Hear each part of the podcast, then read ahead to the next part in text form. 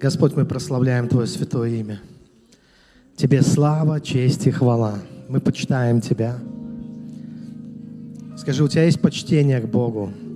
Скажи это самому себе, своей душе. Драгоценный Господь, это между мной и Тобой. Я почитаю Тебя. Я хочу, чтобы у нас было единство с Тобой. Абсолютная гармония и единство. Потому что от Тебя все зависит. А Ты и есть источник. Первый и последний. Альфа и омега, начало и конец. Я хочу жить с открытыми глазами в осознании того, что Ты делаешь для меня, в ясном слышании Твоего голоса и переживании того спасения, того общего для всех спасения, которое Ты дал всем верующим Тебя. Я хочу переживать это лично. Слава Тебе, Господь, благодарю Тебя. Благослови Твою церковь, благослови Твой народ. Сегодня в этот воскресный день по всему миру проходят служения, собрания, звучат проповеди, молитвы, люди выходят к алтарю, кто-то спасается, кто-то примиряется с Богом, кто-то исцеляется. Для кого-то это первый раз сегодня может быть. И, драгоценный Господь, мы призываем Тебя, чтобы здесь также была проявлена Твоя могущественная сила и слава здесь, на этом месте, где мы Тебя призываем, где мы открываем свои сердца, распахиваем их навстречу Тебе, и пускай слава и сила Твоя, они проявятся здесь, на этом месте. Благослови это собрание, благослови каждого из нас, благослови каждое сердце, каждую душу. Твое прикосновение, оно изменяет наши жизни, наши судьбы, оно приносит благословение в нашу жизнь.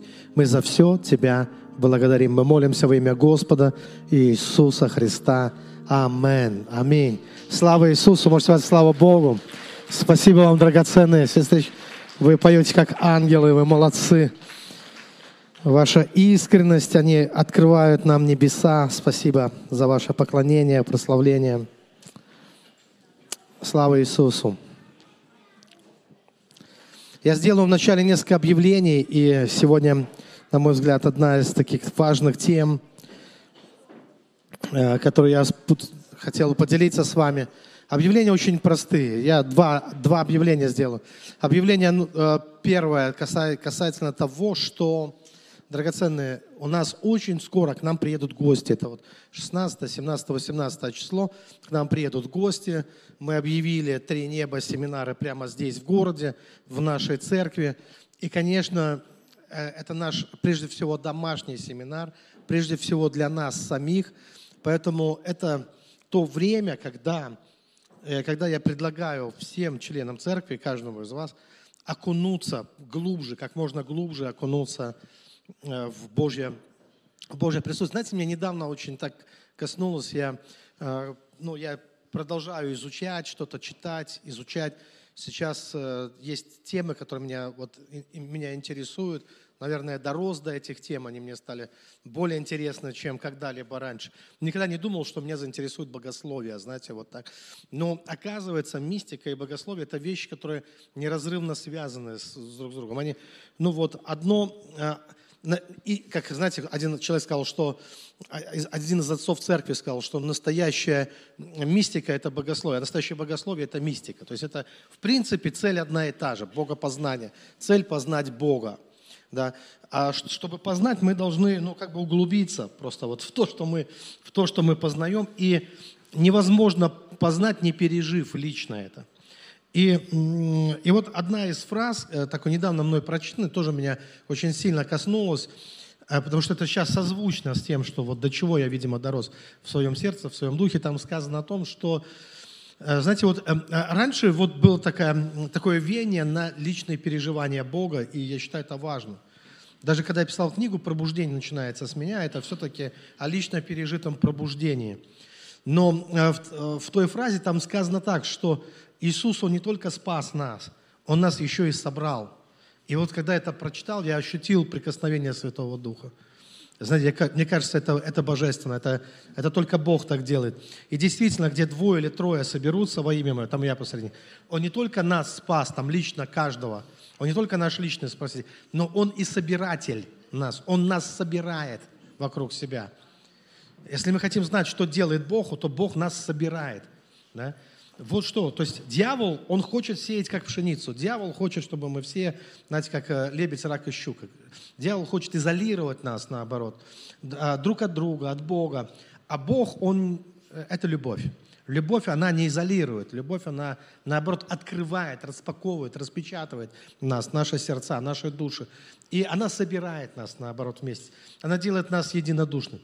И вот это меня очень сильно, сильно касается. И поэтому я вот заинтересован в том, чтобы двигаться вот в этом, в этом, в этом направлении. Поэтому и мы собираем здесь людей. И хотелось бы, чтобы мы собрались тоже, собрались бы тоже вместе, и чтобы нашли время и на протяжении вот этих трех дней ну, старались быть тоже на каких-то собраниях, служениях. К тому же это есть возможность послужить, ну, быть ангелами такими, да, вот, может быть, для кого-то, а может быть, кто-то для тебя будет ангелом. Помните, в Библии сказано, что когда оказывают гостеприимство, то иногда вдруг оказывается, что Некоторых людей посещали ангелы, скажем так, да, а, а не люди, как они потом узнавали.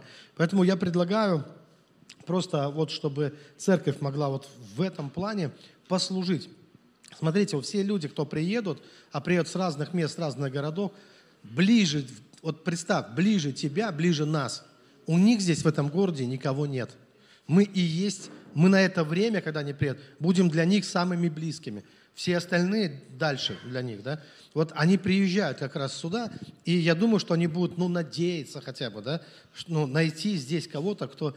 Вот я это знаю, потому что я сам много езжу, да, и куда бы я ни приехал, в какой бы точку мира, там, земли, я, я говорю прямо, говорю, ребята, ближе вас у меня никого нет. Неважно, это Норильск, Новороссийск, там, э, что это, что бы это, ближе вас у меня никого нету здесь. Вы мои близкие на это время. И, и, и они будут вот э, как бы в чем-то от нас зависеть, от наших настроений, от нашего от того, как мы принимаем, от того, как, что мы им подсказываем, ну, как мы служим им, подсказываем им, что, э, что у нас тут есть, что можно сделать, куда сходить, вообще, как, вот, как у нас тут все устроено.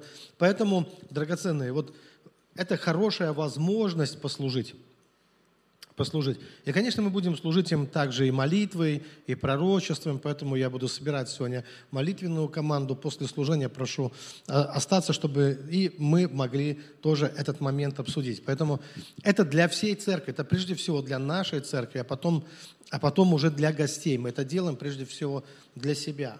Потому что если мы перестанем сами ревновать о горнем, о Господе, то ну, это будет, ну что это будет? Это будет это будет нехорошо, скажем, мягко. Да? Это первое объявление. Второе объявление. Э, я очень рекомендую всем членам нашей церкви две вещи. Э, и я считаю, что это нормально. Нормально, если члены церкви прочитали книги своего пастора, и они не, не, это не Карл Маркс, ну, это Андрей Лукьянов. Это отличается по объему, по размеру, по, по масштабу написанного текста. Это не про экономику, да, это не про революцию, это про духовную жизнь, про пробуждение. И это можно прочитать, я думаю, книгу «Пробуждение души», наверное, за вечер, там, Ярослав, ты читал не так давно, за сколько? За два дня можно, да, легко освоить. Почему? Потому что я уверен, что люди, когда они приезжают, они, э, знаете, что интересно? Многие, которые приедут, они прочитали я уверен, если не каждый кто приедет, они потому и приезжают, потому что они прочитали «Пробуждение души», они прочитали наверняка «Лестницу». Да. Вот, вот эти хотя бы две книги, «Духовное сновидение» — это так, если тебе ничего не снится, да, ну, как бы ты говоришь, я вообще ничего не вижу, или не хочу ничего видеть во сне, хочу просто спать и ничего не видеть, да, просто отдыхать. Если тебе хватает всего, что ты видишь днем, а ночью ты просто, то как бы можешь и не вникать в эту тему, потому что есть опасность, прочитаешь, и начнут сниться духовные сны также, да, вот, но, но это уже как бы на твое усмотрение, но вот эти две книги я весьма рекомендую э, знать, чтобы каждый э, человек в церкви, член церкви, знал, а что там пастор написал, вот именно о пробуждении души и лестница, потому что лестница это как не, как не находиться в прихожей Царства Божьего. Вот. Второе, что я рекомендую, если ты хочешь действительно углубиться э, вот не только в эти темы, но и вообще в духовную жизнь, то у нас есть школы, которые доступны. Вот сегодня у меня человек задавал ну, ну с утра, скажем так, много вопросов различных. Вот. И, и я понимаю, но то, что ты спрашиваешь, это есть у нас в школах.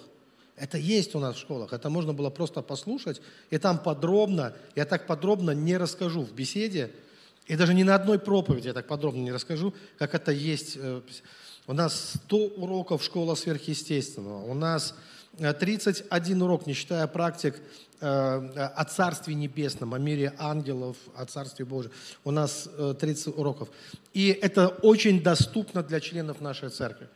Потому что люди из других церквей, они платят большую цену, чтобы получить э, вот этот материал. А для вас это ну, почти даром. У нас такие условия, что ну, за любое пожертвование. Э, вот. Почему не совсем бесплатно? Ну, потому что это наглешь. Ну, вообще, ну, совсем. Потому что это столько сил, столько труда вложено в этот материал, что это, ну, просто вот. И, и потому, чтобы не было, халь... такой, знаете, вот к халяве люди относятся как к мусору какому-то. Это не мусор. Это действительно очень важный, э, ценный материал, э, над которым нужно просто работать, изучать, исследовать, темы, которые нужно прослушивать несколько. У нас одна из основных просьб, которую мы получали, это у нас школа открывалась на год. То есть за год можно было переслушать всю школу. Люди, многие люди просили продлить и платили деньги, чтобы продлить школу, чтобы переслушивать еще чтобы переслушивать, потому что говорят, надо переслушивать еще снова и снова многие уроки. И куда бы я ни... Я приезжал на тебе, на телевидение, там ко мне подходили люди и говорили, это крутая школа. У вас крутая школа. То есть люди весьма образованные, там, интеллигенция и так далее, которые слушали. Мне с Канады человек, а, известный музыкант, один из первых продаваемых христианских музыкантов вообще, он мне писал, говорит, я в вашей школе. Я, говорит, ну все. Прям цитировал цитаты из, из уроков, говорит, это крутая школа. Нигде такую не встречал. Э, вот. Сразу приобрел все школы, как только вот э, прослушал там один-два урока. Поэтому я считаю, что ну, просто это, ну, если мы не вникаем, то у меня нет этому объяснений тогда. Просто у вас, может, какие-то есть. У меня нет объяснений, почему неинтересно, почему вот э, так. Люди, которые ездили со мной на семинары, они знают, даже моя дочь, она была со мной на семинаре, она говорит, в церкви я такого не слышу, что ты, что ты рассказываешь на семинар. Это совсем э, э, все другое. Если вы думаете, что я и так здесь, и все, и все рассказываю, это невозможно, во-первых. Это невозможно. Во-вторых, я постоянно работаю над собой. А для чего я это делаю? Не только для себя, но и чтобы как можно более доступно преподать вам, в том числе, весьма сложные духовные вещи, весьма сложные духовные. Сделать это для вас максимально приемлемым, но простым, Э, принят. Хорошо, ну вот это объявление. Это я не ругался, кстати, это я просто вот сделал объявление, кто-то думал, что я там ругаюсь или кем-то недоволен, но в принципе я всем доволен, да, и э, у меня все хорошо, да, и с настроением, и все. И прошлое воскресенье тоже все было нормально. Мне жена сказала, что ты ругался? Там, все воскресенье. Я не ругался, я просто такая тема была, не знаю, вот. Такая волна, ну, пошла просто, и все. Я не чувствовал, что я ругался. И сегодня ругаться не собираюсь. Вот, хотя тема называется «Испытание огнем». У меня заголовок даже огненный прям.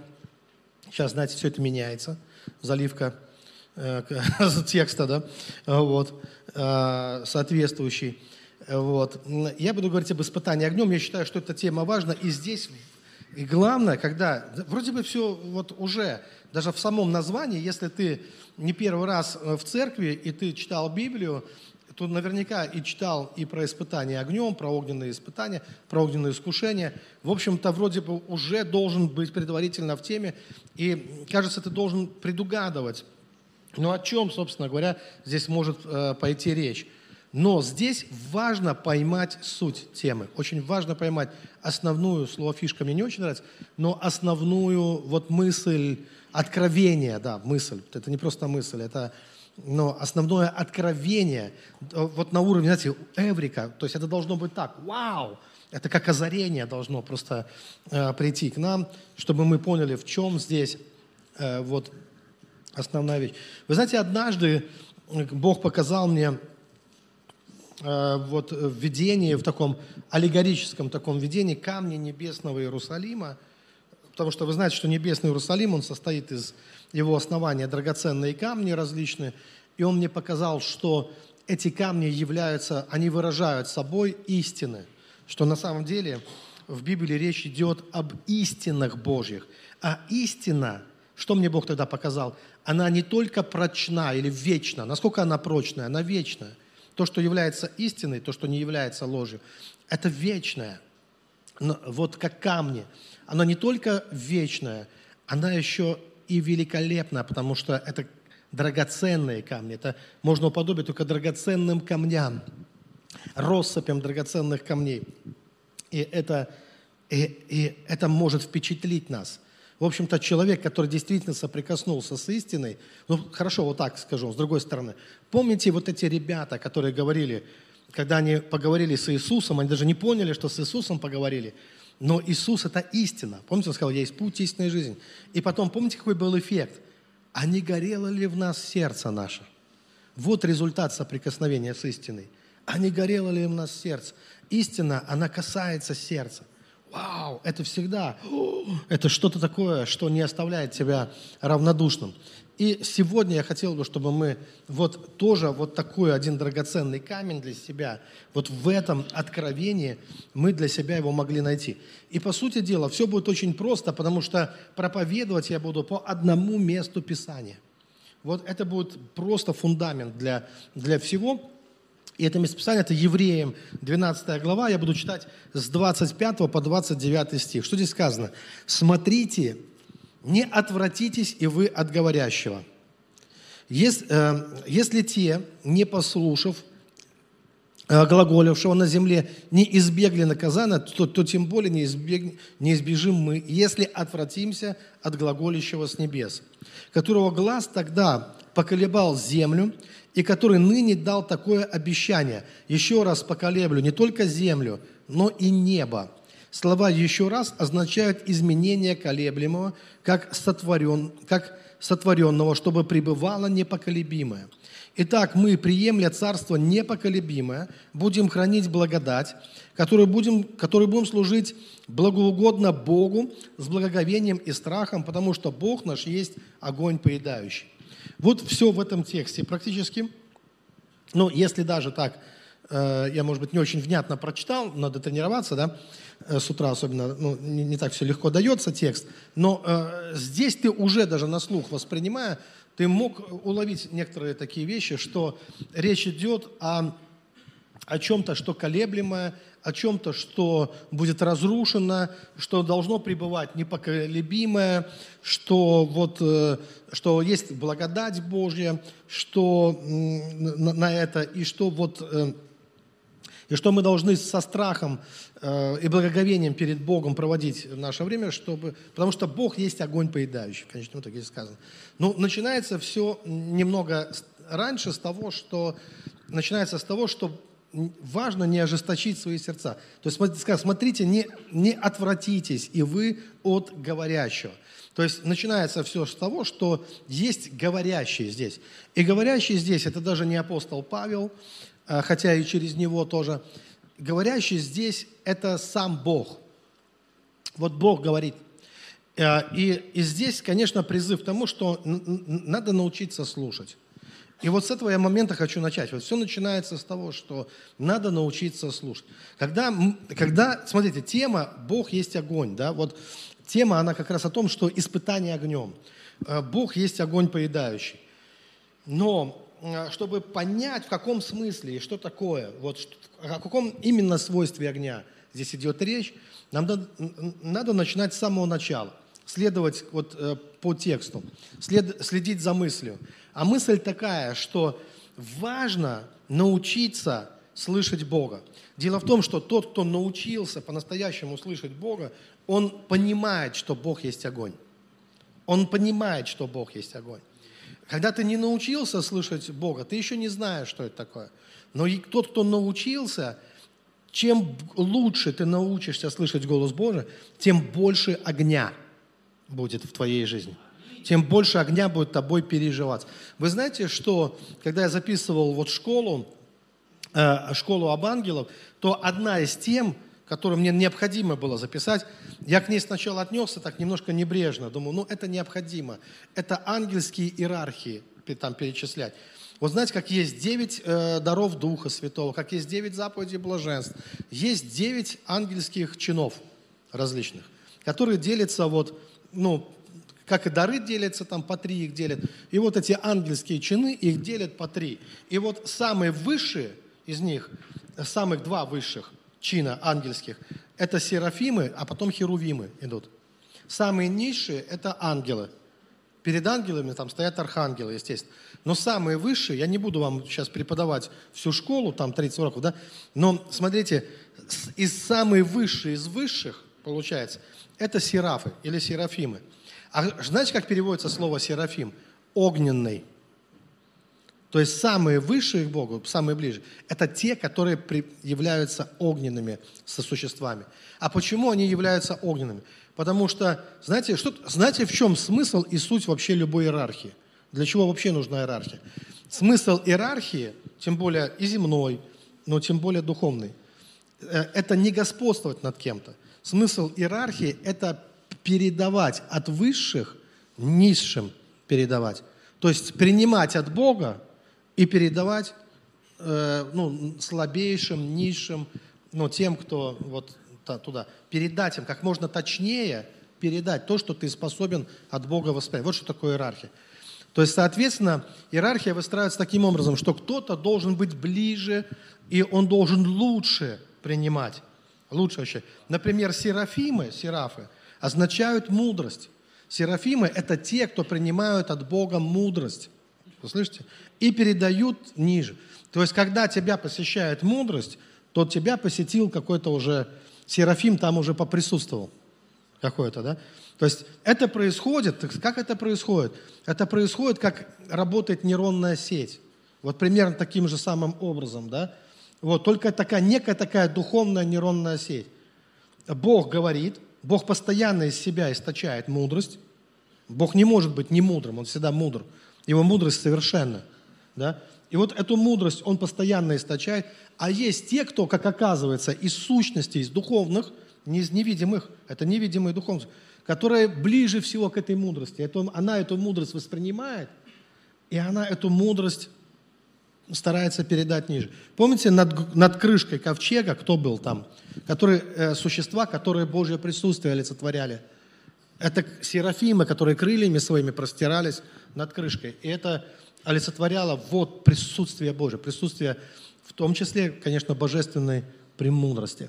Да? А, а перед серафим, ну, серафимами даже еще ближе к Богу, те, кто не мудрость даже Божия принимают еще – а другое свойство, самое первое свойство его.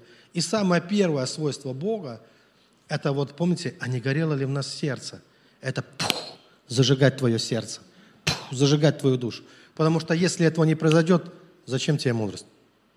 Как она вообще в тебя влезет, мудрость? Потому что, чтобы мудрость в тебя вошла, твоя духовная температура должна соответствовать. Потому что ты не можешь быть мудрее своего состояния. Если состояние низкое, мудрость будет низкая. Чтобы мудрость была высокая, твое состояние должно быть высокое.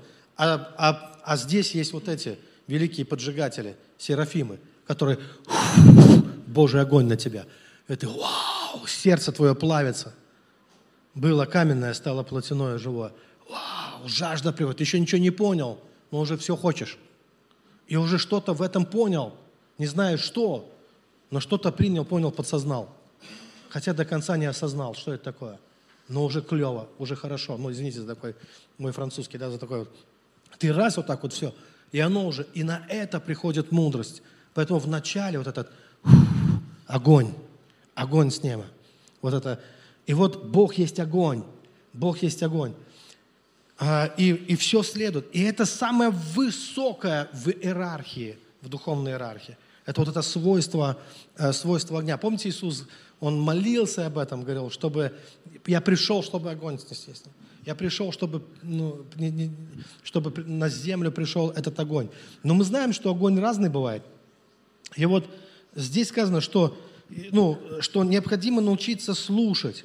А раз мы учимся слушать, то, скорее всего, первое, что мы услы... слушать, это не просто слушать ушами. Ты вообще ушами ничего не услышишь. Ушами ты прекрасно можно слышать, как поют птицы. Я в своей деревне постоянно слышу вообще, даже прекрасно. Это я услышу ушами. А Бог – это не то, что ты можешь услышать ушами. Бог есть Дух. Но это способность воспринимать. Как только ты научишься воспринимать Бога, ты будешь воспринимать вот, вот это свойство огня – потом свойства мудрости, потом свойства его власти, что тоже важно. Потому что он дает власть наступать на всякую нечистую силу. Это тоже его свойство. Кто понимает? Свойство управлять. Бог управляет Вселенной, мирозданием. Это все от, приходит от Бога. И вот это научиться слышать, это научиться воспринимать божественные потоки, которые не сходят на нас, как реки текут с гор как не сходит на нас вот эта божественная благодать. Послушайте внимательно. Я когда-то думал, думал наивно, что услышать Бога, когда я не умел слышать Бога, я напрягал все свои силы тела, души своей, чтобы услышать Его голос. Мне очень хотелось Его услышать. Когда я в первый раз услышал, так как хотел, я думал, что я схожу с ума. Ну, просто я, был, я перепугался. Я, я, я слышу голоса. Ну, я прямо, я испугался. Вот. А ну, ну, ну, испугался, но мне понравилось. И, и мне хотелось бы, чтобы Бог чаще со мной разговаривал. Когда я начал слышать намного чаще, это круто, потому что Бог за один день учил меня больше, чем за годы до этого. Голосом. И это очень крутое переживание. Но сейчас вот это самое крутое переживание, которое было в моей жизни, я считаю, что это ничто по сравнению с более крутым переживанием произошел такой момент, когда, знаете, как будто вот картина мира, вот через вот это слышание голоса Божьего изменилась картина мира. Этот голос постепенно меняет твою картину мира. Он меняет твое мировоззрение. И что я понял, что я увидел в этой новой картине? Я увидел, что это не так важно слышать его голос. Вот именно вот так вот, как голос человека – что Бог разговаривает с тобой всем. Бог говорит с тобой, с твоей судьбой, твоей жизнью, всеми обстоятельствами в твоей жизни. Все, что с тобой происходит, это Его разговор с тобой. Все, что с тобой происходит. И в этом смысле мы не можем сказать, что с кем-то Бог говорит больше, с кем-то меньше, кто-то лучше, слышь, кто-то не лучше. У нас нет варианта не слышать. Ну, как бы у нас есть вариант не слушать не слушать, но не слышать. Нету варианта, потому что он говорит монадами твоей души, он говорит клетками в твоем теле, он говорит атомами, атомами, из которых ты Он говорит вселенной с тобой, он говорит всем, что происходит э, вокруг тебя.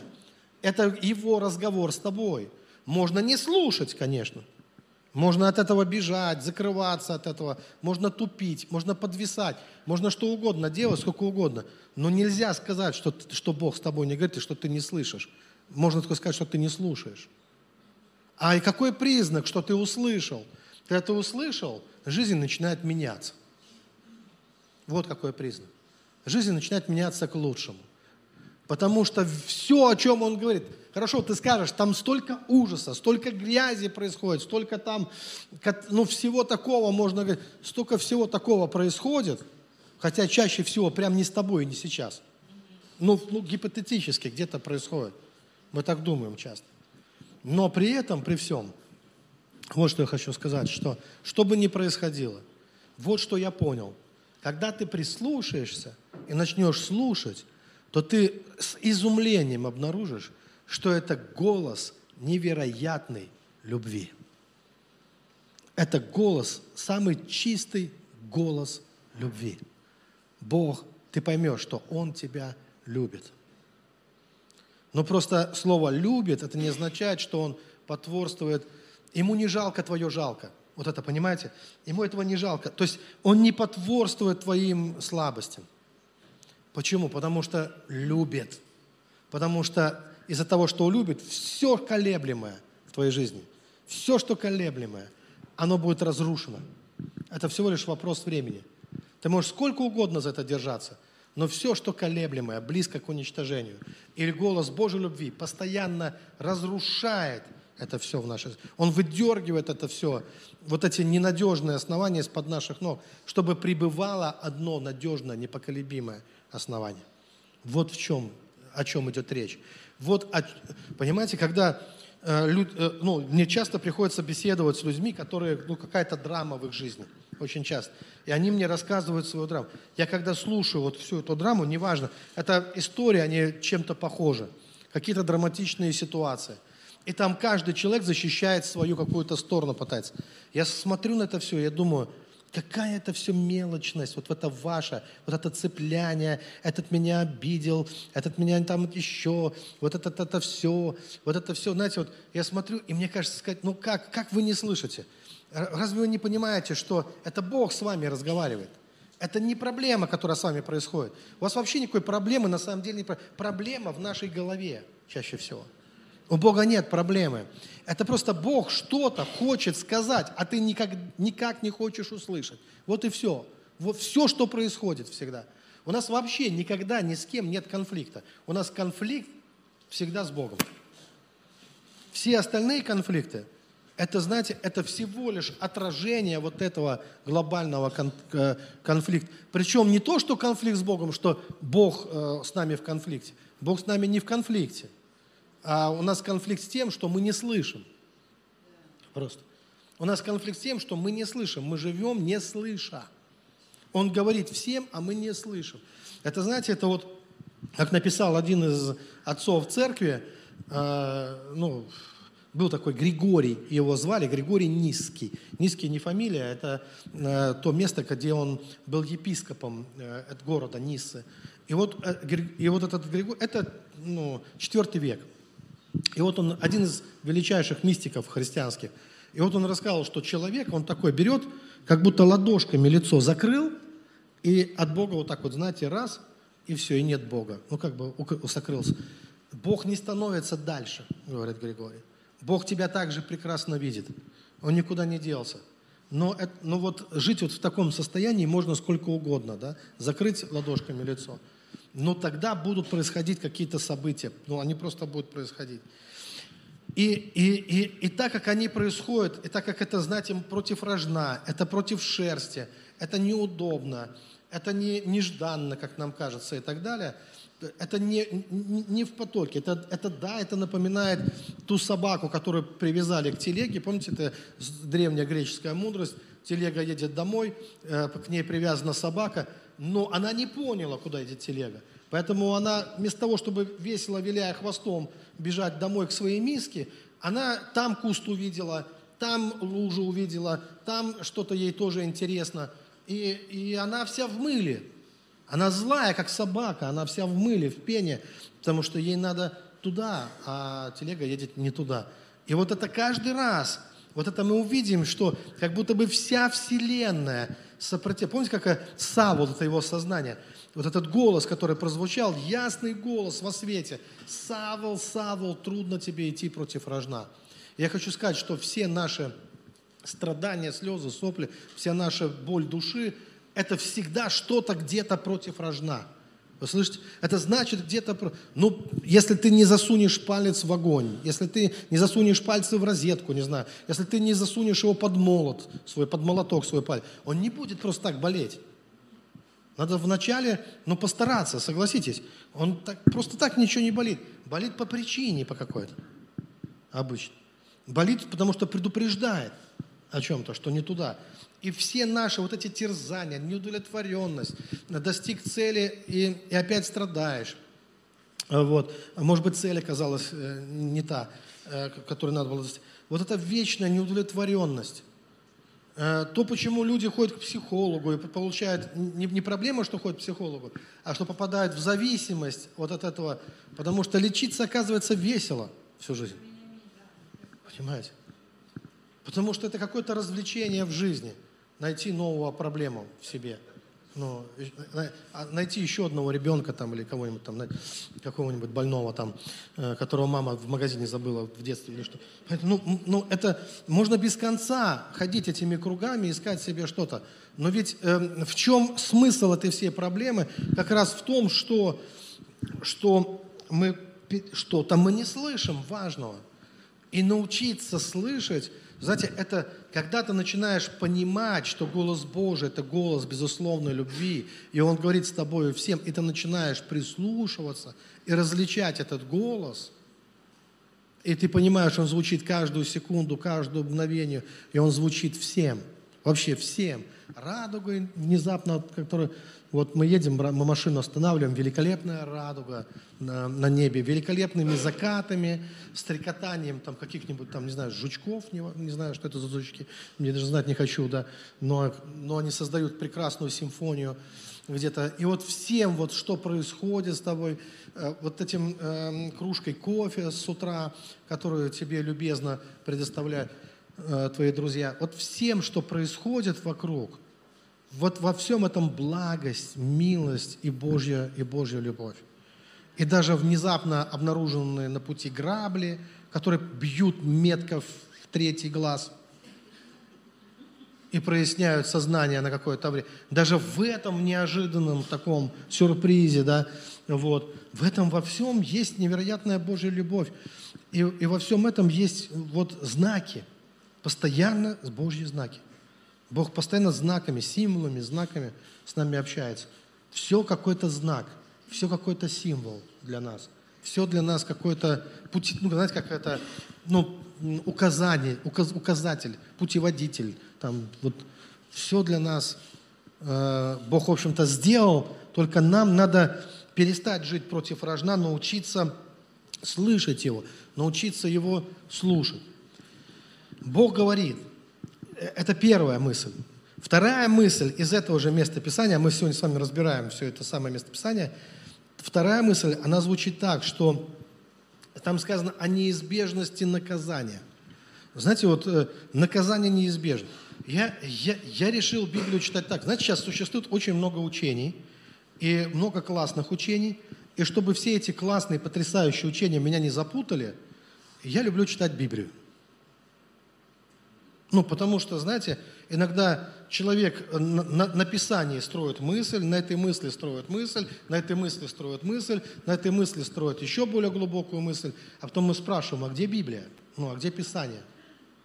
Уже. И там уже столько ну, здания построено, что мы уже думаем, что некоторые вещи в Библии не сказаны, а хотя они там сказаны.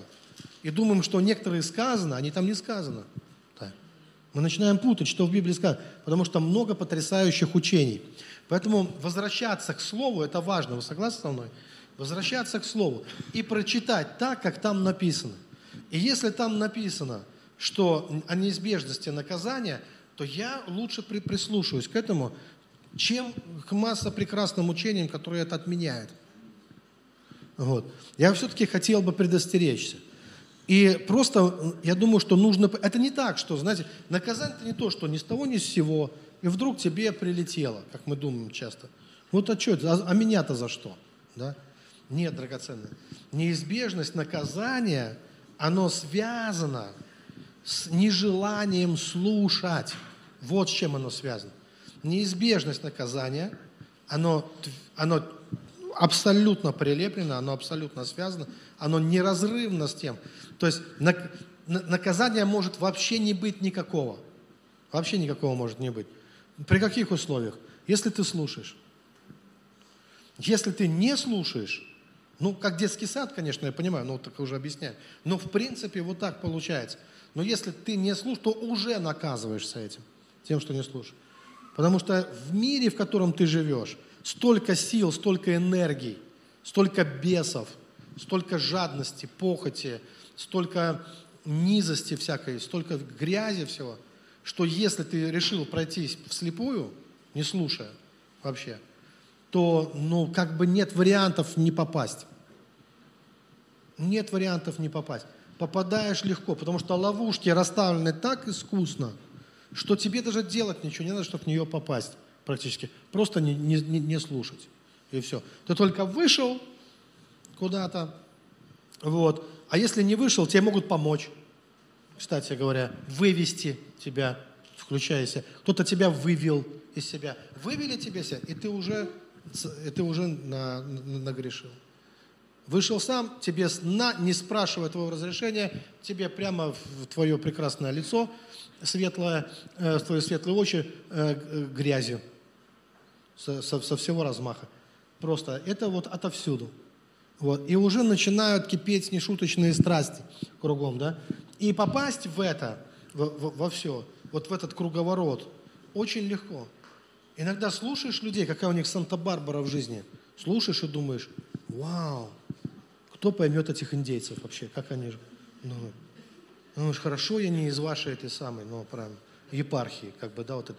Думаешь, что у вас там происходит вообще? То есть, ну, вот так вот живут, да. Но они же как-то в это попали, и они верят, что они для этого были рождены. Шаг за шагом, шаг за шагом, вот так вот, как ослик за морковкой. Шли, шли, шли, шли, пришли. И потом говорят, вдруг случилось. Да ну не вдруг случилось. Это то, к чему пришли чему шли уверенно и во что пришли в конечном итоге. Поэтому, а потом происходит что? Неизбежность наказания. Оно приходит, это наказание. Оно приходит тогда, когда не... Поэтому вот, этот, вот этот вопрос стоит так. Научиться слышать Бога, как разговаривает с тобой Бог, всей Вселенной, всеми событиями в твоей жизни, это обрести величайшую мудрость. И это связано с обретением счастья, гармонии жизни и невероятного счастья. И каждый раз, когда приходит какое-то наказание, я считаю, что хорошо бы не расстраиваться, ну, можно порастраиваться, апостол Павел говорит, порастраивайтесь немножко, но потом он говорит, но потом не забудьте поблагодарить Бога за то, что это случается со всеми святыми, и за то, что но но Бог учит нас. Он нас испытывает. Это испытание огнем. Иногда нам нужно... А почему именно огнем, я объясню чуть, чуть, чуть, чуть позже. Но, но объясню, почему, почему именно так. Потому что тоже может быть претензия. А почему именно так, а, а не иначе? И как к этому относиться? Но здесь просто важно, вот, чтобы мы шли под первый тезис. Бог говорит. Второй тезис – если не слышишь, что прилетает, так воспримем это сейчас, ну, как факт жизни просто, что, ну, что, э, ну, так случается, прилетает. И прилетает. Давайте просто заподозрим хотя бы, хотя бы расшевелить что-то сознание и заподозрим, что если становится плохо, то у этого плохо есть причина. И значит, мы где-то свернули не там. Значит, мы влезли во что-то не то. Значит, мы что-то не услышали. Э, в своей жизни. Может быть, просто не слушали, как нужно слушать. Э, третья мысль из этого же стиха. Бог разрушает все, что колеблемо. Чем занят Бог в своей великой любви, истине и мудрости, в которой Он пребывает? Он разрушает в нашей жизни все, что колеблемо. Цель того, что делает Бог, это разрушить все колеблемое. Для чего? Не для того, чтобы все разрушить в нашей жизни, а чтобы пребывало непоколебимое. А что такое непоколебимое в нашей жизни? Как вы думаете? Я думаю, что непоколебимое – это связано с истиной, а колеблемое – это все наши аргументы против истины.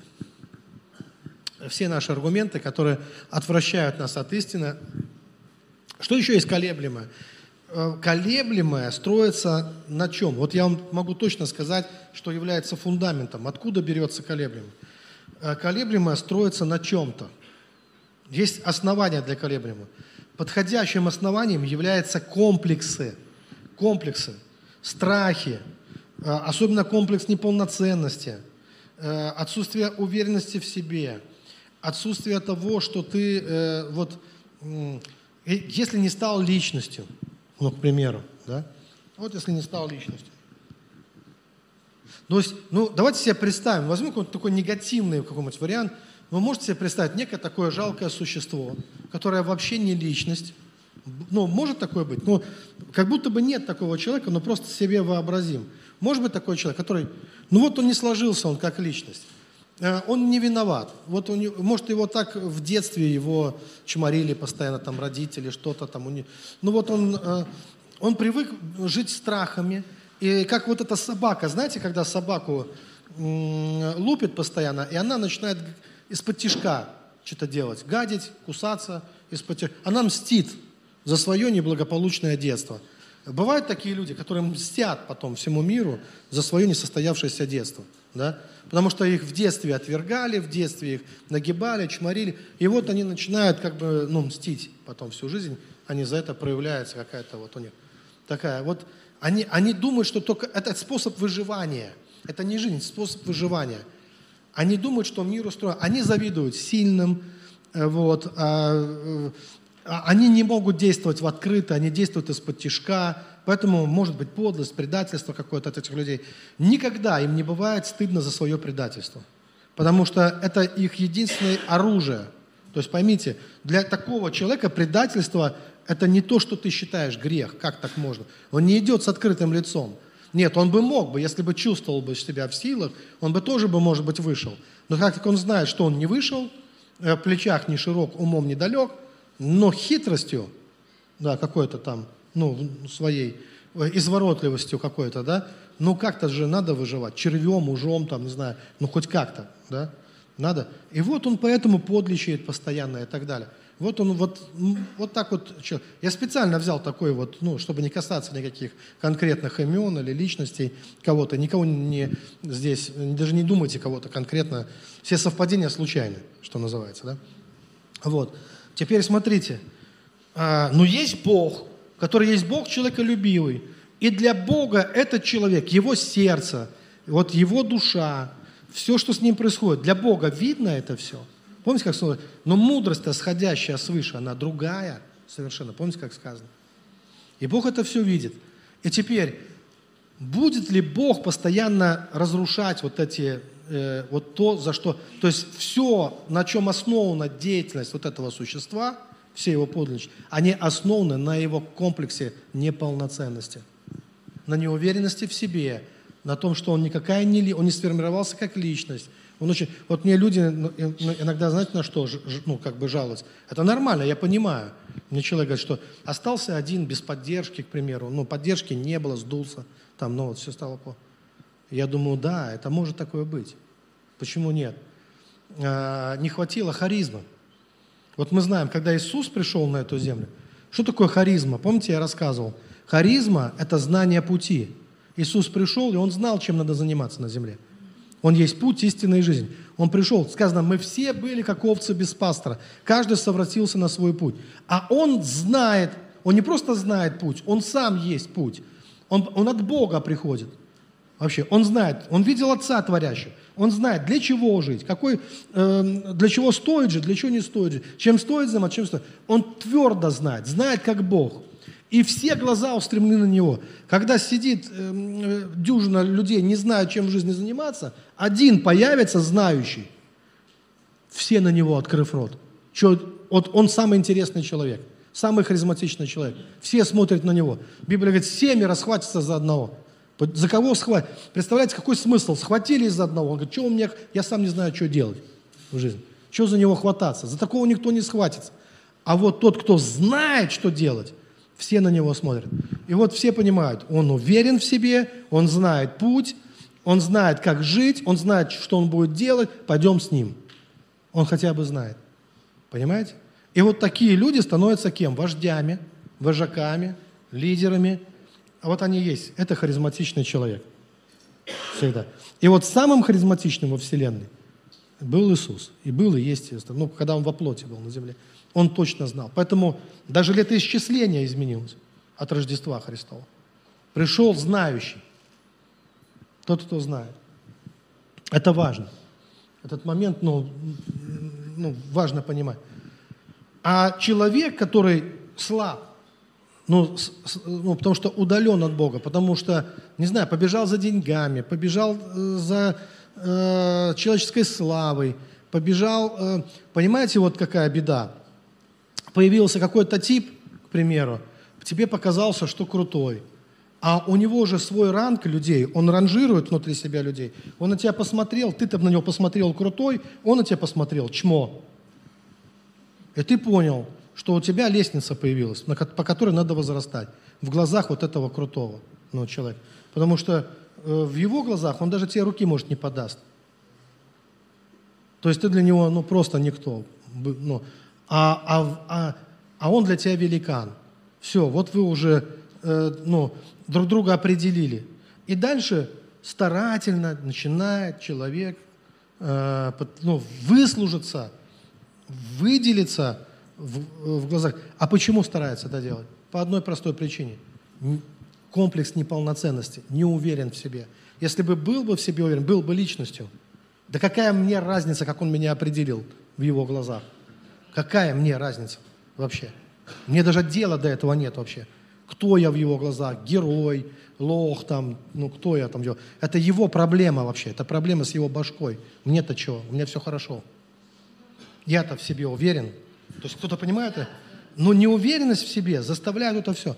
Ну, а, а теперь давайте посмотрим. А Бог видит вот, это, вот этого зайца в тебе. Бог видит этот комплекс. Бог видит этот страх. И что Он будет делать? Извините, Он будет тебя подставлять. Он будет вот этот твой страх в тебе обнаруживать и разрушать его. Он этого твоего лисененка или зайчонка, куда бы он ни пытался там сбежать, он его везде видит, вообще везде видит. Потому что Бог сердцеведец. И он постоянно будет тебя в это тыкать. До каких пор? Пока не повзрослеешь. А теперь я внезапно, неожиданно, сам для себя, не думал так быстро, и пришел к сущности вообще, что такое огонь на самом деле, и для чего он нужен. Смысл огня в чем? Не надо относиться к огню как к чему-то, к Божьему огню, как к чему-то такому подвигу. Я пройду там через огонь. Это никакой вообще не подвиг. Это очень даже простая вещь. Огонь Божий – это твое взросление. Больше ничего. Это всего лишь твое взросление. Это просто нужно повзрослеть, и все. Перестать играть вот в эти дурацкие игры. Перестать комплексовать, перестать Э, бегать со своей отверженностью, перестать ее кормить, перестать вот ходить с этой своей неуверенностью, повзрослеть. А повзрослеть иногда не хочется. Не хочется иногда повзрослеть. Вся Библия, она, в принципе, об этом говорит, чтобы вошли в этот возраст, что, знаете, в мужа совершенного, в полный возраст Христов. А этот муж совершенный, он знает, кто он и для чего он пришел в этот мир. Он знает путь. Кто-то понимает? Вот что такое муж совершенно. А когда неуверенность вот это внутри, вот этот внутри, зайчонок, ой, давайте его пожалеем. Он бедный, несчастный. Опять забился в норку. Опять кто-то пшикнул на него, и он э, сделал эти шарики. Снес. Ну, давайте будем теперь жалеть. Давайте, ну что-то ж надо с ним делать. Хорошо, сколько будем жалеть? Давайте будем жалеть. Сколько будем жалеть? А что хочет сделать Бог в конечном итоге? Бог говорит, я это все разрушу в конце концов. Для чего? С какой целью? С великой любовью. У него одна цель. Нет, он сострадательный, но он не человек, он человеколюбивый, но не человекоугодник. Понимаете, есть разница. У него одна цель. Слушай, когда ты повзрослеешь, говорит Господь? Когда ты повзрослеешь? Когда ты откажешься от своего комплекса, принять его, это значит освободиться. Там не может быть два сразу. Два в одном. Либо ты принимаешь его, принять его – это принять истину, это принять мудрость, это принять уверенность, это принять силу, это принять благодать Божию, принять его. И это отказаться от своего комплекса. Ты уже реши, в конце концов – кто ты? Ну, как-то определись. Рожденный от плоти или рожденный от Бога. Это как-то надо уже все-таки определиться самому в себе. Кто-то понимает? То есть мы должны ну, какое-то принять однажды окончательное решение. И это всегда будет связано со взрослением. И это как раз и будет похоже, как будто пройти через огонь. Потому что повзрослеть – это перестать ныть. Понимаете? А перестать ныть, это пройти, это иногда просто, это огонь. Это иногда значит пройти через... Это как? Больше нельзя ныть, это больше нельзя разыгрывать из себя жертву, это нельзя постоянно... Это, я привык жаловаться. А что, жаловаться уже нельзя? Нет, потому что пока ты жалуешься, ты несчастен. И пока ты жалуешься, ты строишь на основании каком? На, ну, это основание, которое Бог будет разрушать.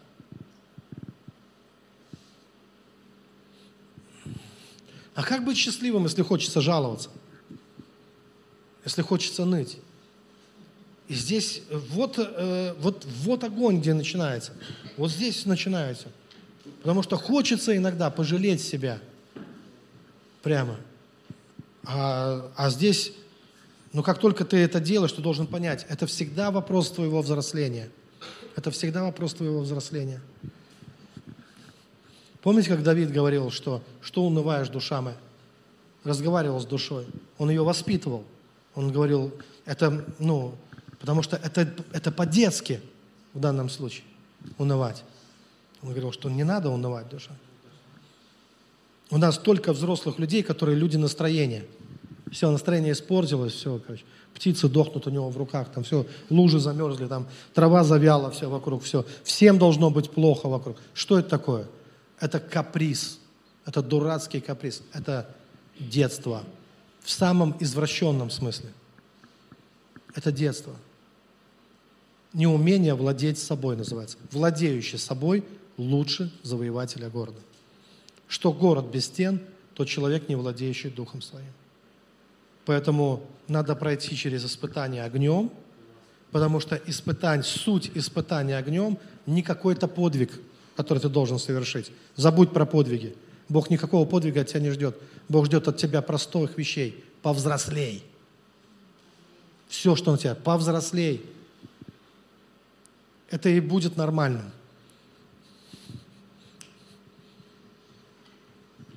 1 Петра, 1 глава, 6 по 8 стих. «О сем радуйтесь, поскорбев, поскорбев теперь немного, если нужно, от различных искушений, дабы испытанная вера ваша оказалась драгоценнее гибнущего, хотя и огнем испытанного золота, по хвале и чести и славе в явлении Иисуса Христа». 1 Петра 4,12. «Возлюбленные, огненного искушения для испытания вам посылаемого не чуждайтесь, как приключение для вас странного. То есть, в принципе, о чем хочет сказать Петр здесь? Он говорит, нет, практически то же самое, не относись к этому как к величайшему подвигу твоей души. Да на подвиги мало кто способен. Он говорит, вообще ничего странного нет, просто повзрослей, просто натяни штаны, ну как бы, ну, ну как бы припаяшь, да просто не будь разгильдяем. Да просто хватит себя постоянно жалеть, хватит бегать со своими комплексами. Э, потому что это, это жизнь, это, ладно, ты несчастный, ты и других делаешь несчастными вокруг себя. Потому что вся вот эта драма, которая между людьми, вся Санта-Барбара, наверняка слышали э, о многих историях. Такие истории, ты думаешь, ой-ой-ой, как же вы умудрились друг другу испортить жизнь, попить кровь и так далее. И у каждого такая история, можно сериалы снимать, можно там обрыдаться, плакать, как они друг друга терзали, мучили, выносили мозг, э, как они страдают теперь, э, какие они все несчастные и так далее. Но почему это все? Причина, в чем это все? На самом деле, что это такое происходит? Вот это все, это несчастье сплошное. И там вовлечено куча родственников со всех сторон, и пошла орда на орду, и ударилась морда морду опять, и вот это все, этот вечный конфликт чем причина? Не повзрослеть. Знаете, кстати, а что такое? Вот мы уже говорили, что Бог все это колеблемое разрушит. А что непоколебимое на самом деле? Тоже важно понять. Там в Библии же тоже об этом ясно сказано. Там три вещи названы в Библии, которые прибудут же. Помните сказано? Которые должны пребывать. Помните какие? Три простых вещи. 1 Коринфянам 13, 13. А теперь пребывают все три. Вера, надежда, любовь. И больше из них всего любовь. Потому что давайте согласимся, что любовь могла бы быть взрослым ответом, настоящим, зрелым, взрослым ответом на любую ситуацию. Мне иногда хочется сказать, сказать такая проблема, так друг друга уже возненавидят. Что делать? Я говорю, да если бы вы были способны проявить любовь, вот просто любовь проявить, что бы я сделал с этой любовью? Я бы пришел бы, вот какая бы ни была тебе мотивация, я, я во всем покаялся. Да неважно, кто виноват. Во всем бы раскаялся. Во всем покаялся бы и начал бы просто любить. Знаете, вот любовь, она имеет такое свойство. Она способна создавать картины. Вы знаете, что любовь способна создавать картины? Не только картины художников, не только архитектуру, здания великолепные, не только фильмы чудесные, там романтические, или сериалы там многосерийные, там какие-нибудь там, да. Сейчас э, девушки задыха, задыхаются с Серканом, Балатом там и так далее. Два сериала 100, э, по 100, там сколько там, 160 серий там и так далее. Все. Такая любовь. За два сезона три раза поцеловались. Но такая романтика невероятная вообще. Все, о чем мечтаешь. Как бы, да? Но, но, но послушайте, это то, что создает любовь. Да, ну, вот, но есть другие картины даже. Вот картина, любовь создаст картину в твоей голове. Вот что важно. Вы понимаете? Любовь создаст картину в твоем сознании, в твоей голове, в твоем сердце. Какую картину? Картину жизни, которую ты захочешь. Именно любовь может создать картину жизни, которую ты захочешь. Захочешь этой жизни. Знаешь, вот такой жизни я хочу. И когда вот эта картина будет создана, а только и ты устремишься к этой картине, это излечит тебя от идиотизма, от сумасшествия. Понимаете? Потому что вот когда Помните этот известный проповедник веры, Кеннет, самый спорный и самый известный, наверное, в прошлом столетии, Кеннет Хейган. Такой практичный учитель веры. Когда у него мама заболела, ну, сошла с ума, его мама, пришел доктор, доктор баптист оказался. Так бывает в Америке, доктор и баптист. И вот он пришел, и он э, посмотрел ее, и он сказал Кеннету – Сказал, есть один способ, как ты можешь ее исцелить, как она может вылечиться от сумасшествия. Рисуй ей картины, вот рассказывай ей о нормальной жизни. Рассказывай, рассказывай, рассказывай о нормальной жизни. И он так начал делать. И она восстановилась. Восстановилась. У меня есть знакомый из Москвы парень. Он так своего брата вытащил. Хотите верьте, хотите нет. Вот он мне рассказывал, у него брат сошел с ума. И все, мама не выдерживала, потому что поведение человека, сошедшего с ума, когда он в твоем доме, оно очень трудно. Это тяжело, это тяжело жить с таким человеком. Ты не знаешь, он тебя, может, ночью зарежет. Что он сделает в том состоянии? Ну, он опасен становится даже. И он говорит, я начал относиться к нему как к нормальному. Водил его на молодежке, э, э, всегда с собой его брал. Знаете, как для брата это тоже было тяжело. Ты ведешь его как брата. Люди смотрят. А тебе хочешь сказать, не смотрите, смотрите как на нормального. Не смотрите как ненормального. Он мой брат. И он с ним всегда. Говорит, месяц прошел, ночью.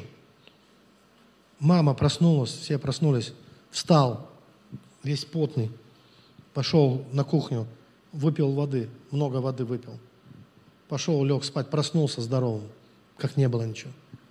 За одну ночь все ушло. Рассудок полностью прояснился. Просто относились к нему так, как к нормальному. И если это сумасшедшим помогает, как это помогает, должно помочь? Понимаете, это вот, ну, кто нарисует эти картины правильные, на которые нужно равняться? Без любви это невозможно. Поэтому и сказано, что твердым основанием для нормальной жизни вообще-то является любовь. Любовь, она воссоздает тот мир и те картины мира, к которым хочется стремиться. Картины, как хочется жить. То, что хочется переживать постоянно. Потому что мы все хотим любить и быть любимыми на самом деле. Мы делаем все, что угодно. Занимаемся всякой ерундой. Но на самом деле нам хочется любить и хочется быть любимыми. Вот чего нам хочется на самом деле. Это и есть нормально. Это и есть, понимаете, это и есть жизнь, в любви есть жизнь, все остальное выживание. Любовь и зажигает нас жизнью, страстью, жизнью, огнем. Она и зажигает как раз, воспламеняет наши сердца. И вот у нас уже и херувимы полетели, помните, которых я рассказал, и серафимы, и все остальное. Там, где любовь. Поэтому и сказано, что любовь больше всего. А это даже круче веры. Сказано, что если я имею всю веру, что я могу переставлять горы, если я любви не имею, я ничто, потому что э, э, любовь является основанием, в том числе и для веры. Вера должна быть движима любовью, сказано. Не убеждениями. Убеждения хорошо, но убеждения иногда нас разделяют в разные лагеря. Чей холоп будешь? Там, ты чьих? Ты за тех или за тех? Слушай, любовь, она соединяет. И если бы была бы проявлена настоящая... Давайте я вам так скажу. Даже все конфликты, которые происходят сейчас, не только на семейном, но на глобальном уровне, если бы хотя бы кто-то был способен проявить вот такую настоящую любовь, все бы примирилось. Любовь разрушила бы все, а при этом все наши аргументы, самые правильные, они убили наших детей. И вот сказать, я их, они убили наших детей, но я их люблю, сказать это, это, это огонь. Это огонь. Это надо пройти через огонь. Сказать, что а я буду любить. И я не убью их детей, потому что они убили наших детей. У нас в Питере там ты идешь по Невскому проспекту, все завешено, специально все завешено фотографиями э, самых чумазых э, детей. И описано, как они страдают, чтобы ты возненавидел других. Но любовь, она скажет, а я люблю их. Потому что это то, что сделал Бог по отношению к нам, к людям. Он сказал, я их люблю, я вас люблю. Мы ничем не заслужили эту любовь. Мы ее ничем не заслужили. Нет праведного ни одного, говорит Писание. Все согрешили, все лишены славы Божьей. Но только любовь могла. Послушайте, для чего я это говорю? Ведь что, не звучит этот голос, голос любви? Да просто да никто не хочет слушать. Вот в чем вопрос. Да просто никто не хочет слушать. Вот в чем мысль. Потому что, стра... Потому что услышать – это повзрослеть. Услышать – это повзрослеть. И тот, кто первый услышит, и придет. Помните, как один там э, услышал в Африке, один человек, он управлял своей страной, там они много, у них там столетиями война шла, племя на племя, там, орда на орду. И он пришел к своему противнику, ну там, ну он президент своей страны, сказал, а что тебе надо вообще? Говорит, вот этот кусок земли, да забирай. Будем жить мир. И говорит, все, с тех пор живем мирно. Все, разреш. И перестали за него драться за это. И говорит, и мы теперь живем в мире. Я просто отдал ему то, что он хочет. Сказал, бери, хорошо, что? Что, все умерли? Народы стали жить в мире просто и все. Послушайте, но это не патриотично. У нас столько аргументов мы можем назвать, почему должно быть по-другому. Но сколько бы мы аргументов не разрушили, будет литься кровь, будут слезы, будут наказания, будут суды, только по одной причине. Что хочет Бог от, от нас, от всех, от всего человечества? Чтобы мы повзрослели, чтобы мы услышали голос и научились любить. Чтобы мы научились одному, научили. И никогда это не прекратится, пока не научимся любить, пока не научимся прощать. А рано или поздно все равно придется друг друга прощать. Все равно придется друг друга любить. Иначе конца и края ужаса не будет. Потому что только на основании любви можно построить. Все остальные основания, какими бы они нам сегодня ни казались, у нас глаза могут быть красные от всех остальных. Мы можем быть убеждены фанатично. Нет, вот так вот, только так. Я свое никогда не отдам. Я, мы за свое будем. Мы своих не бросаем, мы только чужих бросаем. Но на самом деле ответом и голосом Божьим было и есть и остается любовь. Вот где Царство Божье. Оно не там, не здесь, не на стороне каких-то политических амбиций, неважно чьих, американских, там, украинских, там, неважно чьих, русских там, или чьих, неважно. Царство Небесное – это другое царство. Это царство безусловной любви. И в этом царстве происходит примирение всего. И там Бог утирает всякую слезу. И там не то, что оружие, там венки с головы все слагаются к подножию Божьему. Даже венки свои, всю свою славу люди кладут к ногам Бога и говорят «Асана царю», который был, есть и который грядет снова. Наш царь Иисус Христос. Давайте мы встанем, мы помолимся.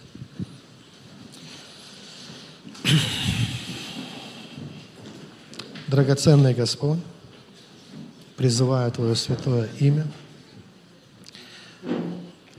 Давайте это сейчас все на немножко так с уровня, я немножко в конце закинул на это все на очень высокий уровень. Но первые драмы и сражения, которые происходят, они на бытовом уровне происходят в основном.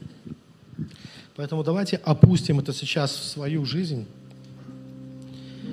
и посмотрим, как мы справляемся в своей жизни, в своих семьях, с самими собой, с нашими детьми, с нашими близкими. Может ли любовь исцелить и восстановить все наши отношения, поднять их на более высокий уровень? Может ли это изменить наши жизни, наши судьбы? Сделать нас по-настоящему счастливыми? Будет это достойным основанием? Или мы будем пытаться придумать себе какое-то другое? Не будет ли другое каким-то слабым аргументом? Не будет ли другое чем-то колеблемым? На какой правде мы пытаемся настаивать в нашей жизни? Или мы живем в Его любви? Или мы повзрослели? Когда мы собираемся это делать? Когда ты собираешься повзрослеть? Когда ты начнешь оставлять свои капризы и начнешь проявлять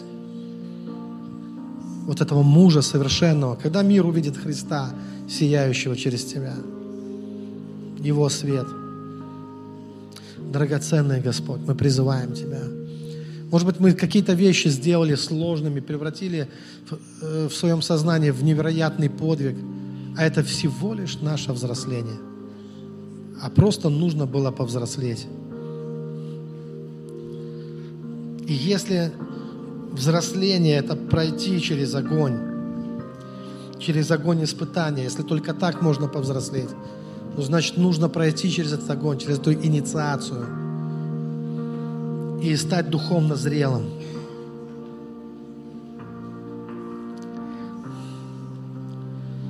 Значит, нужно отвергнуть все, что являлось ненадежным, колеблемым основанием. И утвердить в своей жизни твердые принципы, строить на любви, на вере, на надежде – Слава Тебе, Господь. Мы призываем Твое святое имя. Я призываю сейчас Твою благодать, и пускай Дух Святой могущественно начнет двигаться во славу Божью, в каждом сердце, прикасаясь к каждому сердцу, Господь, Ты соверши свою удивительную работу. Принеси мир в сердце. Вы знаете, многие святые – боролись со своими страстями. Это была очень модная тема века до седьмого. С начала церкви. Просто повальное увлечение «Победи свою страсть» называлось внутри себя. Э, основной такой догмой было такое бесстрастие, достигнуть бесстрастия. Ушли столетия на это. И потом вдруг начали понимать, что цель не в том, чтобы перестать быть искушаемым. Это невозможно. Цель в том, чтобы обрести Божий мир в своем сердце. Обрел ли ты его мир в своем сердце? Потому что можно всю жизнь бороться со страстями и не иметь мира в своем сердце. Не иметь шалом, не иметь Божий мир в своем сердце.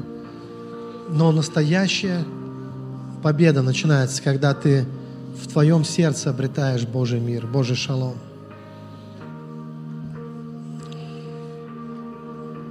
Слава Тебе, Иисус, драгоценный. Ты мой мир, Ты мой шалом, и Ты живешь во мне.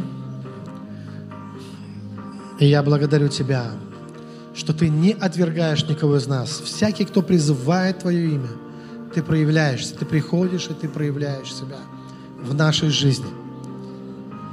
Твое Слово живет в нас, Твой Дух наполняет нас, Твой Дух сходит на нас и начинает двигаться в нас. И Он побуждает нас поступать в этом мире, как Ты. Тебе честь, слава и хвала. Давайте мы воздадим славу Богу. Слава Иисусу. Спасибо вам, драгоценные.